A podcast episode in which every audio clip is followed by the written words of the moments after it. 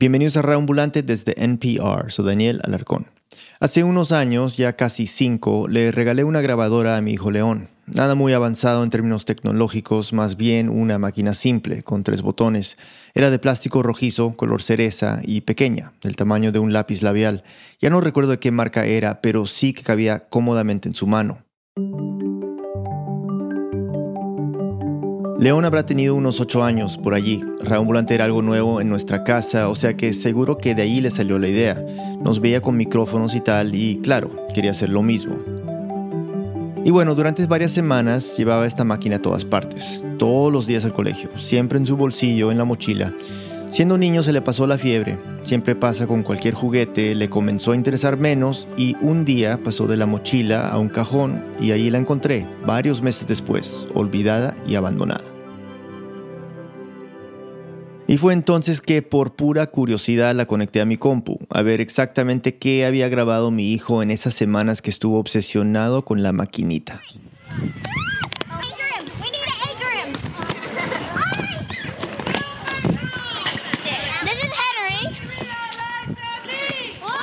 Muchos sonidos del recreo, un poco de tralala.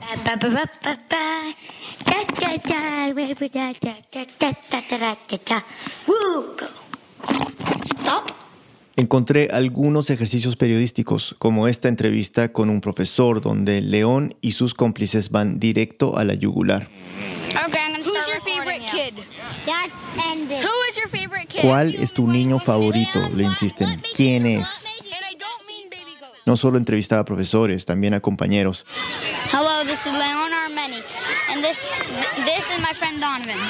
Aquí le pide a un amigo que detalle todas las veces que se ha accidentado. Hello. Today we are going to be talking about some of the recent and not so recent injuries.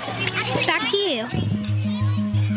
Luego vienen dos minutos describiendo raspones, choques, picaduras, caídas, fracturas, contusiones, cortadas, en fin.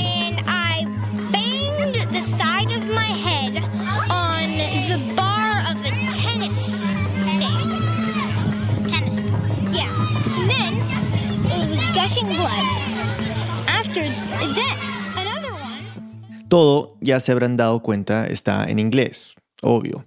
Hasta los cuatro o cinco años, León solo hablaba español, pero vivíamos en California y cuando entró al colegio rápidamente pasó al inglés, como tantos niños inmigrantes en Estados Unidos. Lo mismo me pasó a mí. Me encantó encontrarme con estos audios, artefactos de un momento, de saber cómo y de qué hablan los niños cuando no hay adultos ahí cerca, vigilándolos. Ok, pero quiero mencionar un detalle más. Nuestro hijo más chico tenía en ese momento menos de un año y él también aparece en estas grabaciones. Queríamos que León siguiera practicando su español y entonces para motivarlo le dijimos que Eliseo, su hermanito, no entendía inglés, solo español, exclusivamente. Con menos de un año, inglés, español, francés, griego, o sea, entender, entender, pues no, pero aunque lo que le contamos a León era inexacto, era bien intencionado, queríamos que no perdiera su idioma natal. Bien, entonces ese detalle es importante para entender este audio que encontré en la grabadora en la que León entrevista a Eliseo. Entonces Eli va a decir una cosa. ¿Qué es tu color favorito? ¿Favorito? Orange. ¿Te gustan los carros? Sí. ¿Te gustan muchos los carros? Son muy chéveres, ¿sí? ¿Cuál es tu carro favorito? Favorito. ¿Este o el Arrow Max? ¿El Arrow Max? Ah, el Dodge.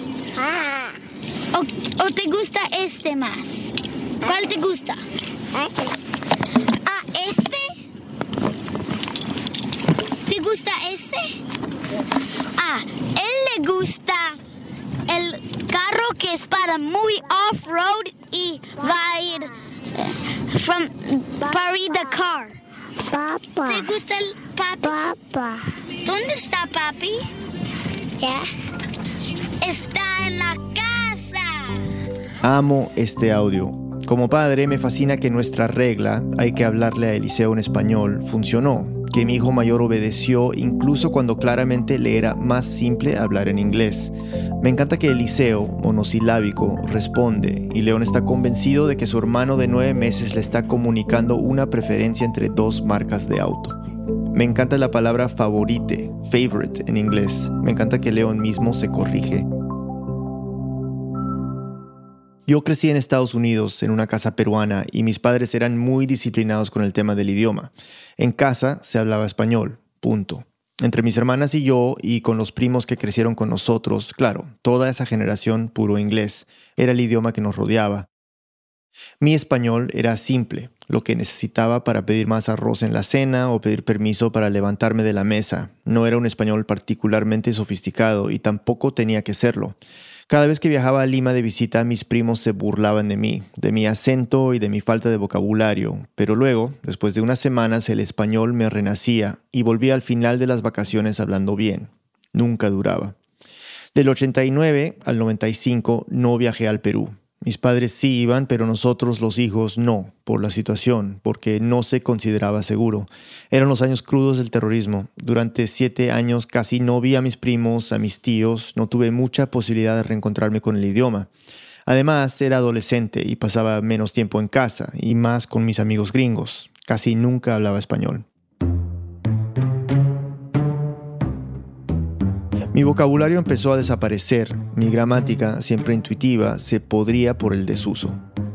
No es difícil identificar mi punto más bajo. Fue en 1999, vivía en Nueva York en un departamento que compartía con varios amigos y vino una prima y su novio de visita.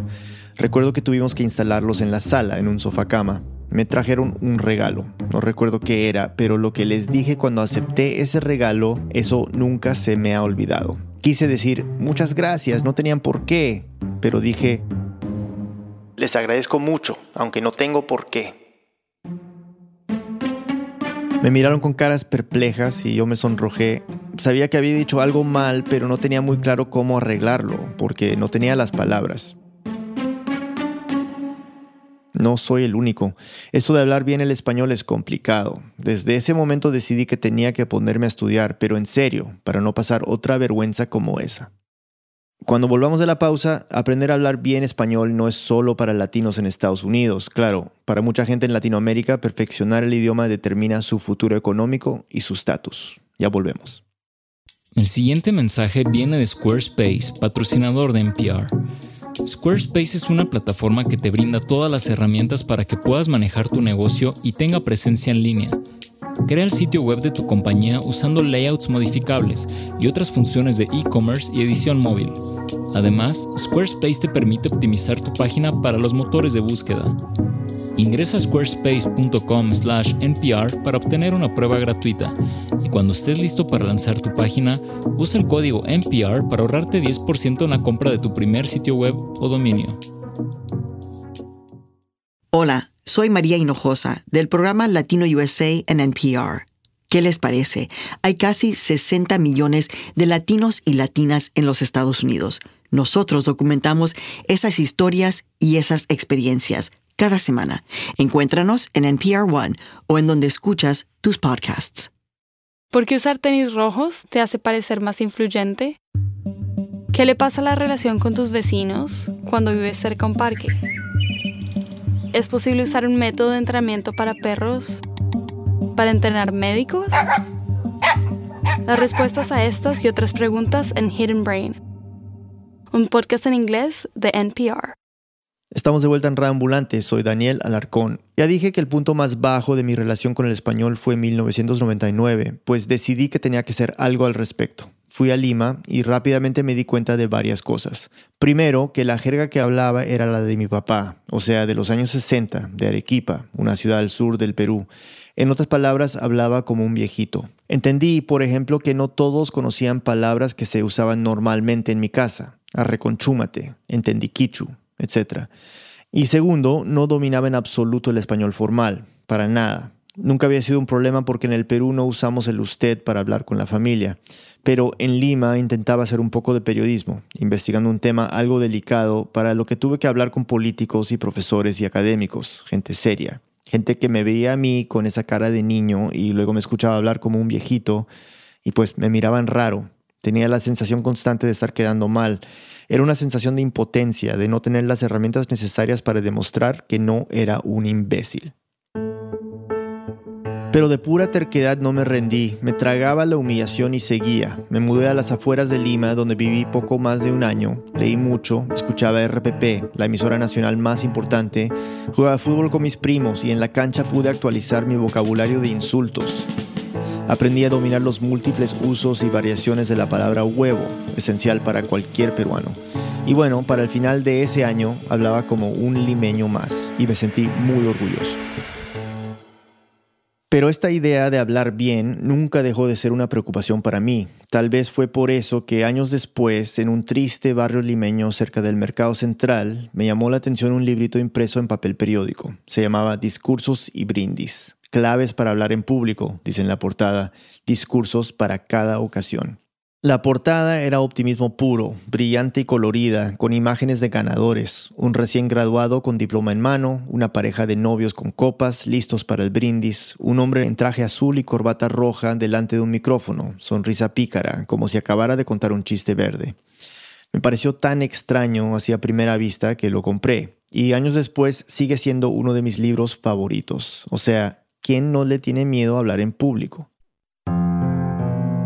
La introducción tiene fotos borrosas de los grandes oradores de la historia, una imagen de un busto de Sócrates, una foto de Martin Luther King, otra del ex vicepresidente gringo Al Gore, y tiene tips bastante específicos, como por ejemplo, practicar la voz, los silencios, las miradas, los movimientos, las manos, los gestos de la cara. Estoy citando el libro por si no queda claro. No son malos los consejos. Evitar demasiado café antes de un discurso, no abusar del alcohol o de los tranquilizantes. Sí, bastante práctico. Llevar siempre un pañuelo por si estornudas o lloras. Ok. No hablar demasiado rápido, algo que me dicen constantemente aquí en Radambulante.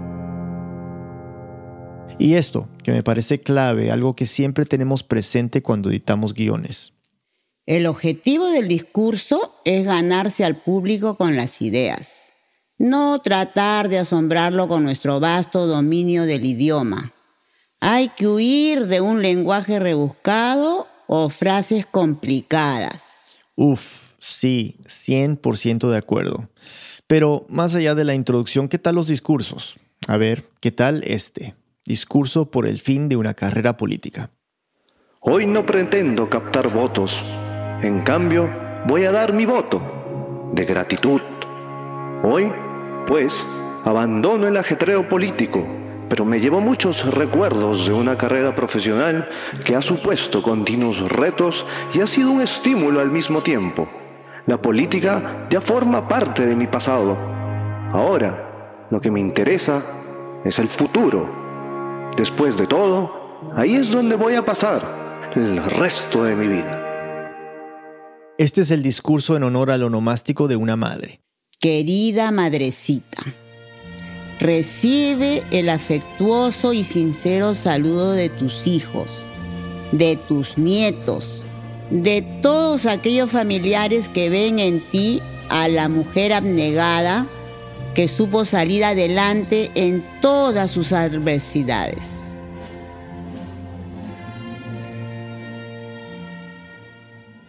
Este está chévere. Discurso de homenaje de un niño a autoridades de educación. Honra para este pueblo y aliento para sus hijos es la visita que nos hacen dos altas personalidades de la instrucción que laboran por el engrandecimiento intelectual de la provincia, dentro de cuya jurisdicción se halla este pueblo, que tiene sus esperanzas puestas en ellos, porque en sus manos ha de estar confiada durante este año la sagrada misión de la enseñanza. Que viva la instrucción. Que viva la patria. También hay este, discurso de un huérfano en el Día del Padre. El Día del Padre es la más gloriosa de todas las fechas clásicas. Es el día sin parangón en los calendarios del globo, por estar destinado a él, porque un padre es el que meció en su infancia los grandes genios que han transformado al mundo todos los triunfos que registra la historia.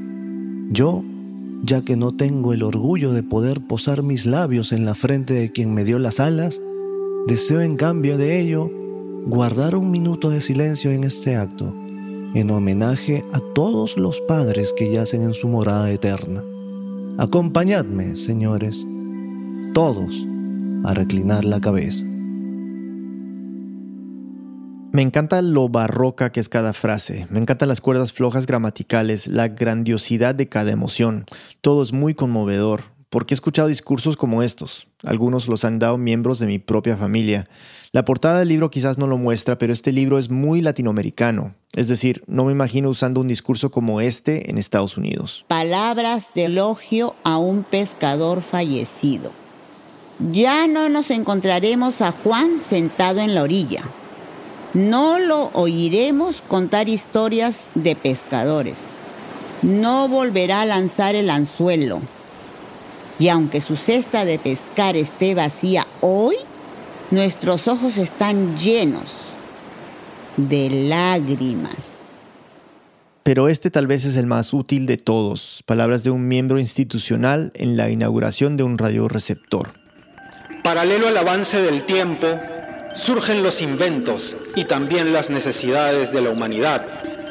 A esta modalidad de la época moderna viene a suplir el aparato receptor que queda instalado en los salones de este club, en el que no solo los componentes de la institución captarán y recogerán las informaciones del mundo, sino también el pueblo entero participará de las noticias que nos traigan las ondas etéreas directamente a nuestros oídos de todo acontecimiento que tenga lugar en las diversas y accidentadas superficies del globo que nos cobija a los microhumanos terráqueos. Usé este mismo discurso cuando compramos un nuevo micrófono para el estudio aquí en Radio Ambulante. Hay docenas de discursos que inauguran cosas, pero las cosas más rebuscadas, una librería escolar, un torneo de fútbol, una competencia ecuestre, incluso una granja comunal. Hay un discurso bastante genérico, pero en última instancia conmovedor, que celebra la compra de un objeto de recreo, lo cual me cae como anillo al dedo porque justo mi hijo me pidió un objeto de recreo para su cumpleaños hay peroración de un joven agradeciendo a un caballero benefactor o un discurso en un teatro para presentar a un grupo cómico. El autor del libro, obviamente anónimo, pensó en todo porque además incluye respuesta a un discurso en un teatro para presentar a un grupo cómico. Y sigue y sigue y sigue. De vez en cuando, cuando me siento nostálgico, abro este libro y me siento como en casa. No es poesía, no exactamente, pero tampoco se puede decir que no es poesía, ¿me entienden? Mientras más pienso en estos discursos, más me he dado cuenta que esto es mucho más que un librito de autoayuda.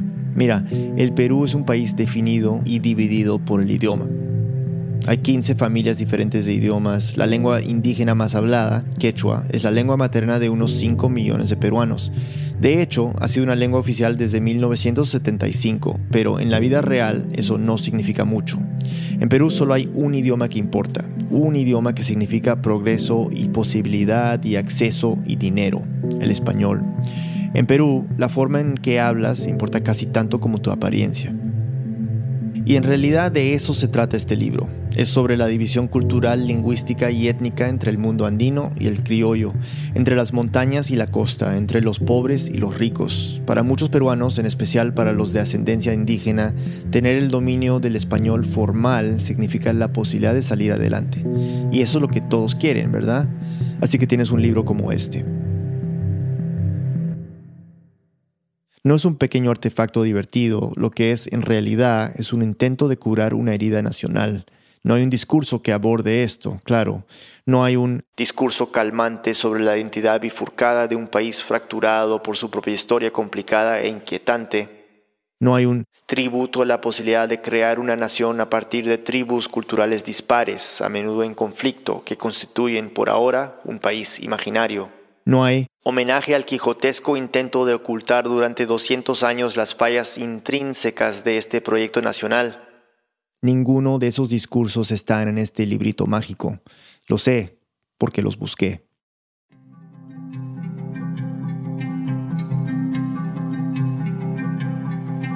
Este episodio fue producido por Daniel Alarcón y editado por Camila Segura.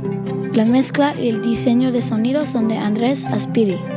Los amigos que leyeron los discursos son Benny Chueca, Eduardo García Peña, José Gallegos, Elsa McPherson y Natalie McPherson. Gracias a Doug McRae que editó la primera versión de este ensayo para Pop-Up Magazine.